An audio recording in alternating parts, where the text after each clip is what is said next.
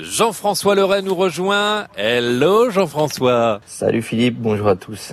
On voulait évoquer la taille en verre aujourd'hui. Oui, c'est un terme qu'on emploie assez souvent et on l'entend, mais on, se pose toujours des questions. Qu'est-ce que ça veut dire? Oui, ben tailler en verre, évidemment, qu'on taille en verre. C'est beaucoup sur les fruitiers en fait qu'on va qu'on va utiliser cette technique. C'est juste euh, au niveau de la qualité sanitaire de l'arbre en fait, et surtout, ça va amener une belle coloration aux fruits et ça va apporter beaucoup de sucre. Un peu comme hier, on, parlait des melons. Ben, plus vous allez supprimer de, de fragments et de rameaux qui ne servent finalement bah, à pas grand chose, euh, mis à part à attirer des pucerons, et eh bien plus la sève va aller se concentrer dans les fruits.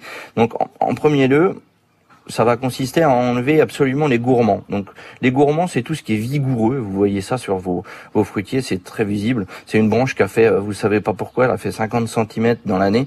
Et en fait, elle empêche la lumière bah, de pénétrer dans l'arbre.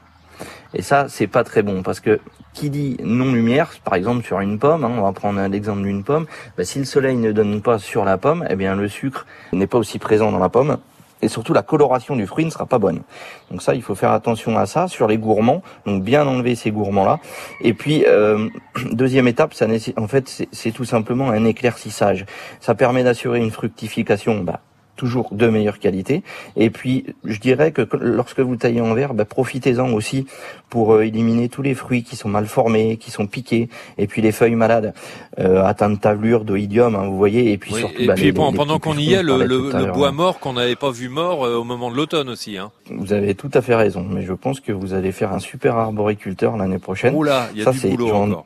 Aucun doute. Et juste une dernière chose, faut pas qu'elle soit trop sévère, cette taille-là. Attention, il faut toujours se dire, allez, dans un petit coin de la tête, on garde 50 feuilles pour un fruit. D'accord? Que ce soit pour euh, une pomme, un abricot ou une pêche, on essaye de garder 50 feuilles pour un fruit. Donc vous essayez bah, de compter grosso modo, vous n'allez pas compter toutes les feuilles bien évidemment, mais pensez bien à réguler cette petite taille. Pensez bien à la réguler. Merci Jean-François, je vous souhaite un bon week-end. À lundi. À lundi.